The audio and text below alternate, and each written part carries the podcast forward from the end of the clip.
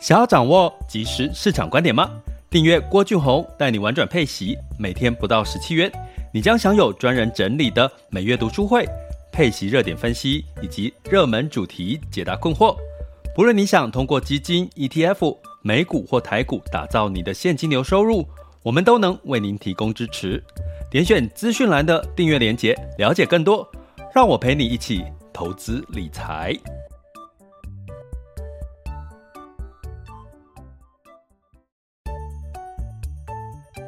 想要掌握即时市场观点吗？订阅郭俊宏带你玩转配息，每天不到十七元，你将享有专人整理的每月读书会、配息热点分析以及热门主题解答困惑。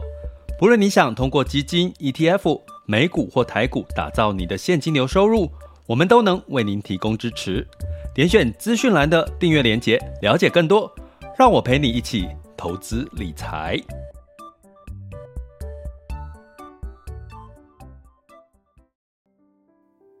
各位亲爱的学员以及听友们，大家中午好、下午好、晚上好。今天来到了二零二二年的十一月十五日，十月已经过了一半了哈。那在整体的一个市场的状况呢，应该最近都是让大家有一点那种，哎呦，怎么很多的市场都在跌升的哈，都在反弹。然后，那我们今天把昨昨天周一的时候没有。暂时就是呃有有有这个暂停一次的本周看盘重点，我们同时同步的来整理一下，然后呢就是要来看一下这个呃就是有一个很明显的现象，股债都在涨哦，不止股哈债也在涨，可是呢呃资金其实反而是在流出股市的哈，尤其在这一周陆续我有稍微在观察。啊，资金的部分反而转入债市，吼，这其实意味着什么？哈，我觉得这个各位一个很很好的一个提醒作用了，哈。那当然这一周最重要的就是消费类股的财报来看后续，哈。那嗯，在一开始之前，我想请各位就是真的好好的爱护自己的身体哦，不管你工作多累，或者是你是呃拼命三郎，哈，或者是你。觉得现在身体很健康哈，都希望你们都能够好好的爱护自己的身体。因为昨天其实我是我就是呃就是有呃亲戚们呃亲戚啦，就是身体的状况，就是又是癌症的这个讯息又又出来了哈，而且是所以呢呃人生其实哈，有时候我我想用这句话去鼓励大家哈，上半年我们的。投资可能比较多是呃跌多于涨吼，那下半年尤其是十月、十一月比较多开始反弹的格局哈，这就是我常讲的市场涨跟跌都是对的吼，你不要说啊市场怎么我今怎么这个呃景气那么好，为什么要跌？景气为什么不好？为什么现在市场反而涨了呢？好，市场再怎么样都是对的吼，重点是你要看懂这中间的端倪。逻辑是什么？哈，我今天要跟各位讲这个逻辑。那可是呢，就算是市场好跟不好，其实你没有在好的健康的身体，哈，其实你真的很很难去享受这个财富。那有时候财富也不见得就真的就是用钱来定位每个人的成功啦。成功有很多的定义，你可能是在像我最近看到的消息，像台北市就是人口外移嘛，很有趣哈。一般我们在讲这个首都人口都是最多哈，持续流入。哎，最近你有没有发现，疫后疫情时代？这个人口呢，几乎都是往外移动，不是第一线城市，都往第二线城市、第三线城市移动。吼，那这也反映其实不是说，呃，大家更重视在后疫情时代，大家可能更重视的是生活品质了，更重视的是你怎么样边工作之余，然后有一个好的呃不同的一个平衡是平衡的生活。我觉得这个反映出就台北市人口。反而在减少，我觉得反映出的就是，其实大家普遍来讲，也可能不见得未来的世界不见得要住在台北市，你可能住在其他的县市，享受你的生活，然后也可以就是在呃有现金流，然后很多事情呃走上线上，后疫情时代走上线上，所以呢，我们就不要用过去的历史。过去的经验来判断未来的事情，因为未来的事情是，呃，可能是超乎我们想象的哈，所以有很多是我们可以期待的。用这样的心情去期待未来，我觉得你应该会得到很多的机，看到很多的机会。所以，我们今天要来整合一下昨天的本周看盘重点，还有呃，跟各位聊到这个呃，股债双涨，其实是现在状态是股债都在涨哦，半导体反弹最强。其实除了半导体之外，还有一个市场反弹力道最强，就是中概股。中概股也是一天就给你涨个好几，一天涨个五趴、六趴、七趴，已经好几好几天是这样子的一个情况了哈。那我们等下有时间也稍微来讲一下了哈。那呃，这个资金却流出股市转入债市哈。从今呃，我今这一周特别去看一些资金的状况，的确。资金呢流入债市，反而流出股市。那这一周还有一些重点，就是消费的财报，还有就是除了美国先进国家之外呢，还有这个新兴市场的一些动态，我觉得我们要慢慢关注了哈。因为美国美元呃目前看起来哈，这个升息。慢慢的到了一个可以预期的顶端了，那当然这个市场就开始会资金就比较安心一点哈，会跑到非美元的市场哈，这也都是我们持续在提醒大家的。不过呃，我还是要跟各位讲，就算是同样的资讯呢，每个人的解读都会不一样，你会做出你不同的判断。那上这接下来这一段时间的反弹一定是什么？一定是这些跌跌多的反弹。比如说美国的科技股，比如说美国的半导体类股，比如说中概股，中概股就是过去被打趴的这些港股，港股被打趴有很多理由啦，吼，像之前的那个疫情啊，包含这个香港的这个国际地位啦、金融地位啦，还有像美中的贸易制裁相关的一些问题，吼，让这个港股几乎持续往下走，所以这些被打趴的都在十一月份反弹的力道特别大。可是它会不会就只是反弹？好，所以我们还是要提醒大家，反弹这两个字，而不是说哦，它接下来就是一个利多了哈。那我们首先来看哈，这个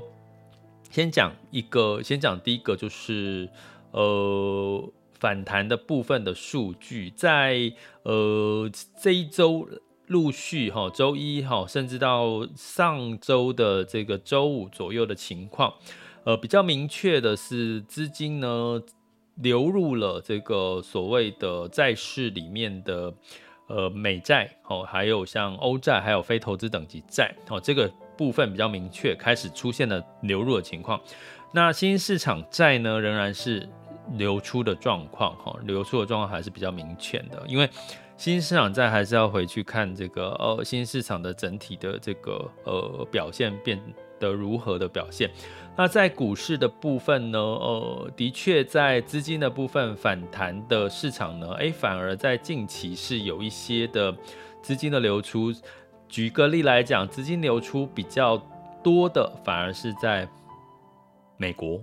哦，美国的资金流出比较多。那科技股诶也开始出现一些呃流出的一个状况。哈，所以这代表什么？你会看到最近的科技股在涨啊。然后最近的这个呃这个什么刚刚的讲的这个美国哈、都是反弹力道比较大啊，诶，甚至像我们在讲说这个亚太中国的时候，诶，最近反弹力道很大，诶，它的资金也是小幅度的流出哦，所以呢，从这边呢，我们似乎也可以看到一个状况是，那资金流出一定要跑到别的地方嘛，它不是货币就是这个债券哈、那货币并没有流入诶。货币市场反而并没有流入吼，反而是流出的状况是比较明显的吼，在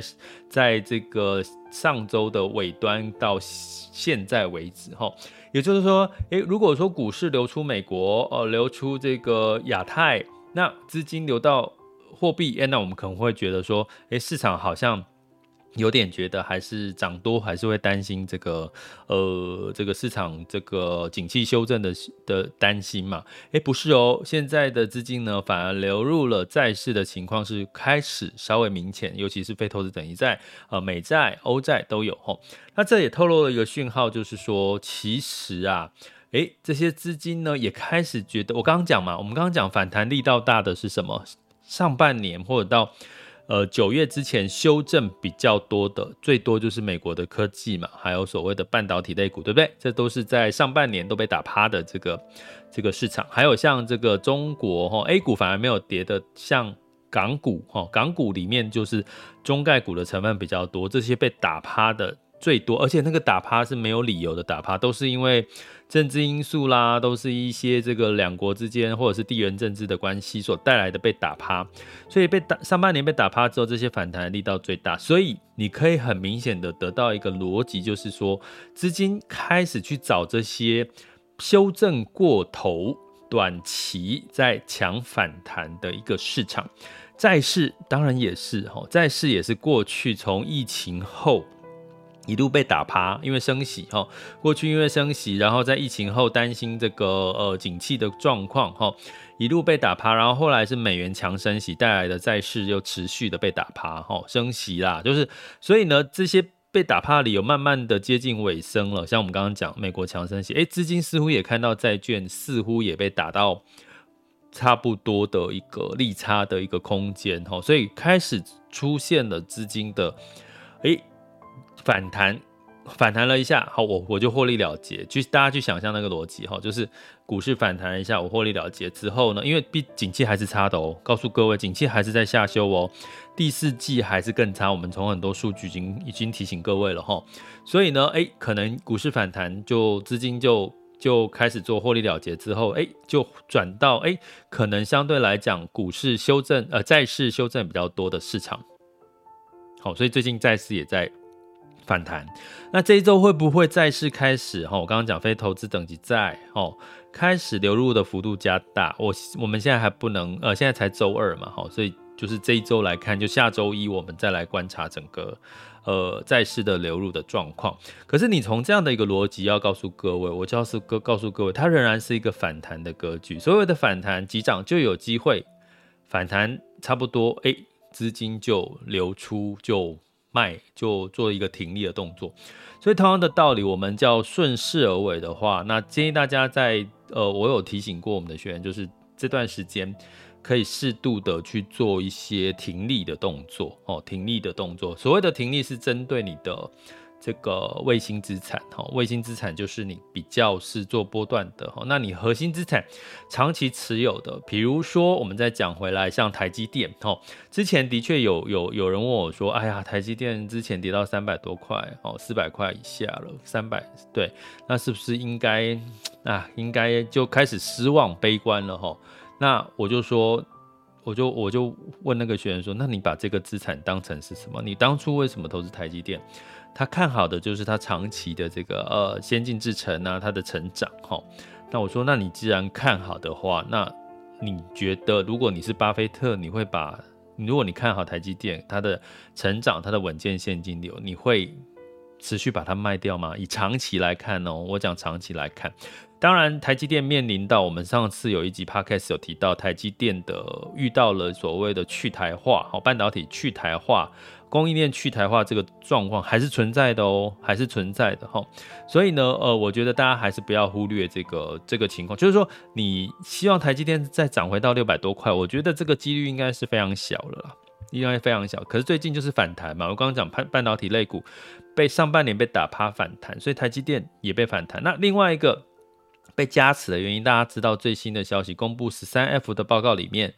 巴菲特也买了台积电，好，巴菲特也买了台积电。那这个买台积电当然会带来很大的助力啊！你记不记得之前巴菲特买了一家巴西的小型的一个一个一个零售银行 m u 好，那那个那个时候买了之后，哈。哦，还有动视暴雪啊，哎，买了股，这个很多人就追，跟着追，然后这个它的股价就跟着涨，所以当然有这个带动的效果了哈。所以基本上呢，这这也代表什么？代表台积电它的确是一个，大家知道巴菲特的投资策略是所所谓的这个稳健成长嘛，就是说，呃，他他会找一些现金流哈，现金流比较好的一些资金哈。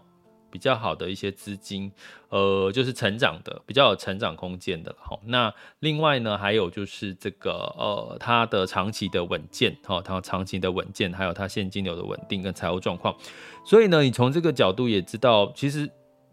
台积电我们已经可以把它定调是一个类似像苹果、可口可乐这样子一个公司了。可是呢，也有另外一个。状况是，很多人在讨论是，是不是代代表台积电开始变成一个偏向美国企业的一个角色了？吼，去台化嘛，我们之前有讲到去台化这件事情，会不会越来越像一个美国公司的呢？这会不会它是另外一个状况状态的发生的一个讯号？这个不太，这个不能讲的。呃，太明呃，不能说太明确了，就是说这个其实是一个未知数哦。但是很明显的，今天巴菲特会去买买这家公司的时候，是不是代表某种程度他呃有心中有一些除了现金流的稳定、财务的健全跟成长之后，他对台积电的角色的定位也有一些些的不同了哈。所以呢，从这边来看的话，我要跟各位讲的是说，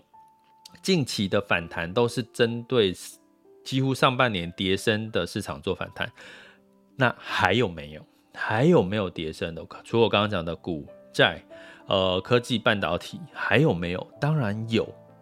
我举个例好了，绿能是不是？电动车是不是？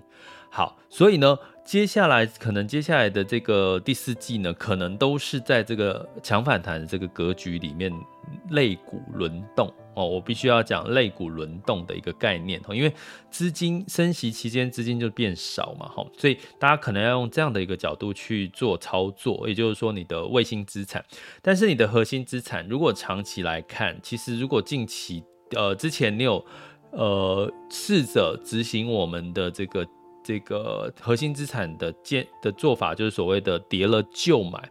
你会发现，哎，最近这些跌了就买的策略，可能发酵在你的这个投资标的的净值上，哈。所以呢，核心资产重什么？长期持有，然后看它你的资产的稳健度，哦。那呃，在适度的做执行跌了就买策略，哦，或分批进场。那卫星资产呢？当然你也可以，哈，就是适度的做波段操作，或者是分批定期定额进场，哈，这是一个。关键哈，所谓的波段操作就是做停利的一个动作了哈，所以呢，呃，当然停利也要停损。如果你选择了这个标的，它你当初上车的理由已经消失了，那你就要应该要去采取停利的动作哈。所以到底这个市场到第四季有没有支撑哈？欢迎请我们学员，我们在周上周六的时候上架了。上周五了哈，上架了这个呃，我们的十一月份 EP 零一，应该有一些些很重要的数据跟看法来告诉大家，接下来你应该怎么看这个市场，你的布局有没有需要做一些微调呢？呃，我觉得这个都是在这段时间你要做功课哦，不要因为这段时间市场反弹你就给它偷懒了，你就想说啊，你再随便买就会涨，不是不是的，这个都只是一个短期的一个现象哈，因为资金。刚刚已经跟各位讲了一个重点，资金股市反弹，资金反而流出股市转入债市，这个市场情绪你还不懂吗？好，为什么你今天股市在涨的时候涨了，你赶快出卖掉，然后把资金换回债市呢？代表它市场对于未来呃后续的景气下滑还是明确的，还是不不容过度的乐观这个市场的反弹？哈，那我们来看。那我们来看哈，就是这一周其实持续来有消这个消费类股的这个财报，好，财报要公布哈，那是不是真的是好的呢？我们就来看一些财报，你呃 Q 三啊，这还是 Q 三的一些财报哈，你大概可以看出端倪，就是说可能 Q 三的财报有些还不错，可能到 Q 四就会变成是这个到反而是谷底了，也就是说 Q 四可能会。机构预期 Q 四的很多企业财报可能会比 Q 三来的差，吼。那呃，另外呢，像这个印度在昨天公布了它的它的 WPI，也就是所谓的生产者物价指数，十月份它是预期呃前期是十点七，哈，呃九月份是十点七，哈。那呃，我目前查到最新的数据是八点三九，印度。印度的这个生产者物价指数十月份是八点三九，那我告诉各位，市场预期是八点七 percent。也就是说，印度的这个相关的这个生产者物价指数是比预期来的低，所以代表这个物价也会往下走了哈，物价也会往下走，这对新兴市场都是好消息哦。所以其实是开始有很多的好消息哈。这个我为什么要提印度？就是我们之后也会再跟各位提。整理一集新兴市场的一一些接下来数据跟一些看法哈，请我们的订阅学员哈，订阅学员拭目以待哈。那呃，就是有很多好消息啦，也有很多我是我我我整理的过程，订阅的好处是什么？因为 Podcast 会讲一个点哦，到底有些人会觉得说 Podcast 跟订订阅课程到底学习上面有怎么区分？Podcast 里面是讲一个点，这个点呢，它的前因后果很难去。在短短的时间讲得非常清楚。那从订阅课程里面，我们可以做一个比较线跟整个整体面的数据来看一个市场，你会比较知道说这个市场是不是你想要进去的，或者是你应该要退出的市场。哈，所以呢，也欢迎这个我们的各各位朋友，就是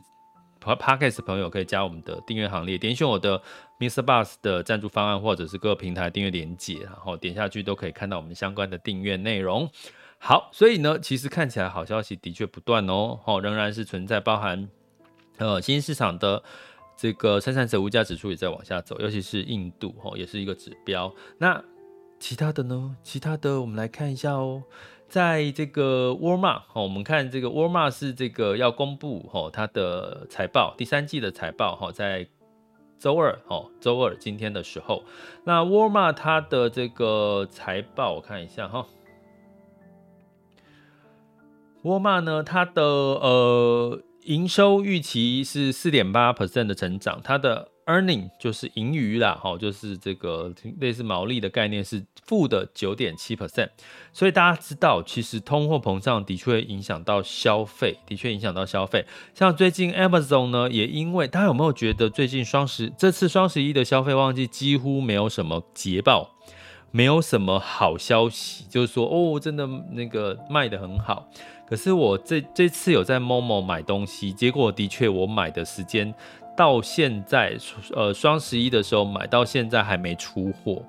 到现在还没出货，所以看起来好像的确有买，有有一些买气啦，哈，让我可以本来应该是当天出货的，可以延到十一、十二、十十二、十三、十四。十五延了哎、四天呢，四天都还没出货哎、代表它是有买气，可是这个买气好像没有像过往的双十一那么高哈，所以你看到这个沃尔玛呢，其实它的这个盈余是负的九点七，那甚至 Amazon 也提出了对供应商说，你不准你再涨价了，我不给你涨价了，你重点你不应该是用涨价来这个对抗通膨，你应该想办法去增加你产品的这个呃优势哈，不应该反映。在涨价上，你应该想办法去增加你的成，降低你的成本或增加你的生产效率，这才是对的。所以 Amazon 已经下达了，因为其实 Amazon 也看出这个消费的力道其实没有我们过去，因为现在是旺季哦，现在是旺季，所以并没有我们想象中的消费力道那么旺哈。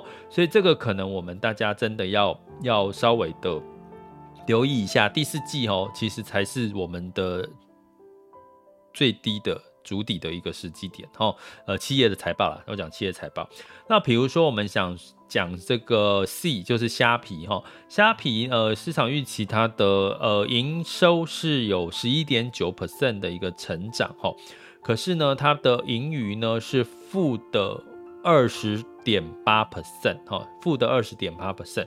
也就是说呢，基本上虽然它营收有成长两位数，可是它的盈余呢也有两位数甚至更多的一个呃这个下滑。但是市场有八十三点三 percent 的人认为虾皮应该会比这个数据来得好哈。那它整年度的这个盈余是负的三十六点二哈。所以目前看起来呢，对虾皮像以虾皮这样子的一个消费的市场，仍然没有看到比较明确的一个呃营收盈余复苏的一个情况哈。所以这个的确在消费的状况呢，可能还不见得可以看得到那么明确的一个呃呃偏好的偏好的情况。可是市市场是预期在预期当中哦，因为我刚刚讲 Q 三之外，Q 四可能会相对差，仍然是最差的好，Q 四对比 Q 三，好，可能会是最差的，这仍然是在市场的预期当中。那所以我们就是仍然有一些市场波动的机会会发生在这个第四季，哈，所以这个建议大家就是核心跟卫星资产的这个做法可以做好这个做好你的调整，哈。好，那我们接下来要看还有哪个市场，哈。嗯，沃尔玛，沃尔玛，好，刚这个加德宝，加德宝也是一样。呃，我们看 NVIDIA 好了，NVIDIA 跟 Cisco，我们看 NVIDIA。好，我先我先看到阿里巴巴，我我先讲阿里巴巴好了。呃，阿里巴巴大家知道最近中概股反弹的力道比较大哈，那它的近呃第三季的营收是负的六点九 percent，那它的盈余呃盈余是有六点二 percent 的一个成长哈，营收衰退呃盈余是这个成长，不过它整体的这个衰退幅度其实是有在往下走哈，往往就是。没有没有衰退幅度有在收敛哈，那市场预期阿里巴巴的这个呃它的营收是这个比预期刚刚的预期来的好的有八十三点三 percent 哈，八十三点三 percent。那最近的这个呃他们慢慢渐渐变好，可是真正中概股的反弹力道是来自于过去呃中美贸易哈相关的一些相关的一些冲突所带来的中概股的修正哈压力，等于说。美国科技股的压力来自于美国升息，诶，这个升息的因素稍微缓解，诶，科技股就反弹。那美国中概股呢？中概股的这个呃。过去修正的压力是来自于中美贸易之间对于中国相关的企业的一些打压，诶，这个压力如果稍稍的减缓之后，诶，当然会带动中概股的这个一个反弹的一个机会了哈。所以目前哈都是一个反弹压力减少的一个反弹的一个格局哈。那另外呢，我来看一下 NVIDIA，好，我用来看一下 NVIDIA 哈。辉达，呃哦，辉达，你看哦，辉达其实是它的营收是负的十八点三 percent，第三季的预期哈，负的是三呃十八点三 percent。那它的盈余是负的五十五点四 percent 的一个一个衰退哈，所以然后有七十点四 percent 的投资人机构认为会打败这个预期，所以整体的辉达的这个呃营收其实是我刚刚讲，我们之前都知道半导体仍然是在一个去化库存的阶段，所以我们可以从辉达好，我们再看 Cisco 好了来验证一下哈，辉达可以看出其实真的其实这个。呃，半导体类的哈，相关类的这个这个标的仍然是在去化库存的一个比较呃走弱的一个阶段哈，所以最近的半导体反弹真的比较会是因为升息到顶所带来半导体的反弹，所以大家不要过度乐观说，哎，半导体接下来就变好了。其实你看他们财报其实都不见得太好，所以相对来讲，台台积电的财报是成长的，相对亮眼，那当然它的表现要。更为突出，这应该也理所当然。那我们看 Cisco 哈，Cisco 基本上呢也是思科哈，思科的第第三季哈也是呃三点二 percent 的一个成长的营收。那另外呢，盈余是没有成长，是零了哈。所以基本上它的成长幅度也不是特特别亮眼。那甚至呢，投资人跟机构大概三十五个 percent 是看好会超过这个预期的，只有三十五个 percent 会看好。所以整体来看呢，的确也不是那么的呃呃，这个半导体啦，或者是科技相关，其实它的财报其实还是偏弱的齁。那所以从这里，哦，我看梅西百货好了，我们来看梅西百货，再看一个消费类股。好，梅西百货哦，梅西百货，你知道他们在第。Q 三的时候，它的预期营收是负的四点四，它公布时间是呃周四哈，周四梅西百货公布哈，是属于消费类哈，营收是负的四点四 percent 的一个衰退，那盈余哈第三第三季盈余是负八十四点六 percent 的衰退哈，那市场认为会打败这个预期只有二十二点二。percent。所以你从这边就可以理解的一件事情，其实消费类股受到通膨的影响是真的存在，而且侵蚀到它的获利是真的存在的哈。可是最坏的状况，最坏的状况可能就落在第四季了哈。接下来因为通膨开始降温，可能明年反而就是我们在。提醒我们订阅学员，我们在课程里面有提到消费的一些走势哈，所以大家可以留意一下，的确很明显哈。所以从这个情况来看呢，消费似乎没有在第十一双十一发挥效用。那十二月份有什么呢？我估计哈，我跟我今天才跟我这跟朋友聊到，诶。如果双双十一卖不好，应该接下来这个零售商应该会强力的主推双十二。所以你如果还有什么东西要买还没买的哈，或者是你看好了，哎，觉得还还想要趁它便宜再买一波，哎，那可能会有一个双十二的一个消费的一个打折，或者是这个年底的圣诞节旺季哈，我觉得还有一波，因为看起来消费双十一并没有看到什么亮眼的消息出来，然后再加上消费的财报普遍也没有真的太好哈，所以这个部分可能就是我。我们可以用这样的逻辑去推论，为什么诶股债股票涨，诶反而这个资金流出股票的一些透露出来的一些讯息，好吗？这里是郭俊宏，带你玩转配息，给你及时操作观点，关注并订阅我，陪你一起投资理财。好啦，那今天这个讲的内容，因为要补这个周一的内容，所以讲的有比较久一点。我们赶快进入到十一月十五日，现在时间是十二点三十二分的全球市场盘势轻松聊。那么在今日 VIX 恐慌指数二十三点七二，当下现在的 VIX 恐慌指数是二十三点三五，所以是不是都降到二十五以下了？哈，恐慌已经稍微偏。弱了哈，但是呃呃，那二十仍然维持在二十三，我觉得也是好事，代表这个反弹没有让市场过度乐观的去抢反弹哈，所以同样的道理，各位也是提醒各位不要再过度的抢反弹，你要分批的。分批进场哈，不要羞恨哈。那十年期美债殖率来到三点八七八零哈，就是维持在这个呃，大家预期这个升息力道好像鹰派有点鸽派了，可是不然哦哦。顺便提醒一下各位，这周还是有很多的时间哦，这个呃，费德的这个相关的窗口会讲话哦哦，比如说呃，周今天周二的时候哈。这个 FOMC 的这个联准会银行总裁威廉斯哈会可能会发表谈话哈，所以呢二跟三呐哈都会发表一些谈话，所以基本上大家就留意一下哈。那另外呢，在美美股的部分哈，美股的部分哦，基本上只有台积电 ADR 呢，因为刚刚讲。巴菲特诶，看到十三 F 报告呢，巴菲特买了台积电，所以让台积电 ADR 呢，呃，盘后上涨了七个 percent，也反映到今天的台积电的股价哈。那昨天美股是修正哈。来到道琼下跌零点六三 percent，S M P 五百下跌零点八九 percent，纳斯达克跟费城半导体分别下跌一点一二跟零点九七个百分点。那整体下跌是这个非必需消费跟这个房地产的一个下跌的幅度比较多。那我们刚刚提到嘛，因为这一周有比较多消费类股，他们的财报通常都没有太漂亮，好，刚刚给各位看到了，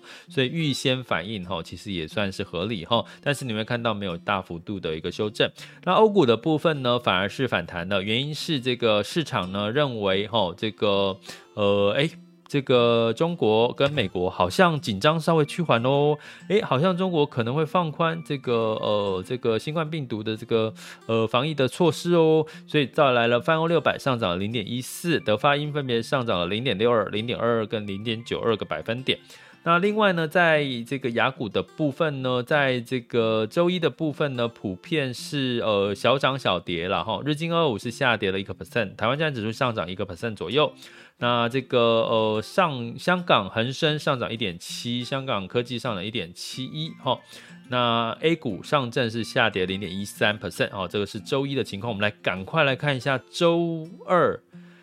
今天应该。上涨的幅度都蛮漂亮的哈。那现在时间是十二点三十五分，台湾台股是台湾加权指数上涨了三百七十八点，来到一万四千五百五十三点六二，呃，应该站上了半年线了哈。那另外呢，上涨幅度是二点六七 percent。那重点的工程当然是你看哦，台湾加权指数上涨二点六七，那台积电上涨了八点三一 percent 哈，来到四百八十二块钱哈。所以呢，你看其他的涨幅都没有哈，像金融股也没有特别的一个跟呃双涨的情况，所以是台积电带动了今天整体的台湾加权指数的大盘，所以这不代表是一个呃乐观的消息，因为代表。全部就是因为台积电带动了整个大盘的一个涨幅哈，不是说其他的人对于整体的台股市场景气是乐观了，因为你看到其他的股市不见呃，其他的个股不见得有有有跟着呃。跟着带带领它上涨哈，你像贵买指数是上涨了五十七个 percent，呃，零点五七 percent，零点五七 percent 哈，所以今天的涨幅都大部分是归功于台积电。那在港股持续，恒生科技又上涨了六点八一 percent，我呃。呃，港股是没有涨跌幅限制哈，港股是没有涨跌幅的限制哈，所以基本上恒生科技是上涨六点八一 percent，那恒生指数是上涨三点六二 percent，上证指数上涨一点二七 percent，好，来到三千一百二十二点五八，好，那成交量近期都有突破万亿哦，哦，这个 A 股的部分。那另外呢，深圳指数是上涨了一点五六 percent，日经二五先跌后涨，哈，目前是小涨了零点一六 percent，因为稍早呢，呃，日本公布了它的经济成长率预期又修正向下修正，哈，变成负成长，所以呃，对日本的日经二五会稍微有一点偏利，不是有利了哈。那不过后续后后续就是。呃，日经二五的指数又往上反弹了，但南韩呢是上涨零点零三 percent，哦，就是先也是涨涨跌跌。新加坡海峡是上涨零点四一 percent。那目前的 S M P 五百跟纳斯达克的期货盘是上涨了哦，分别是呃上涨零点四三 percent 跟零点六一 percent 哈。所以目前看起来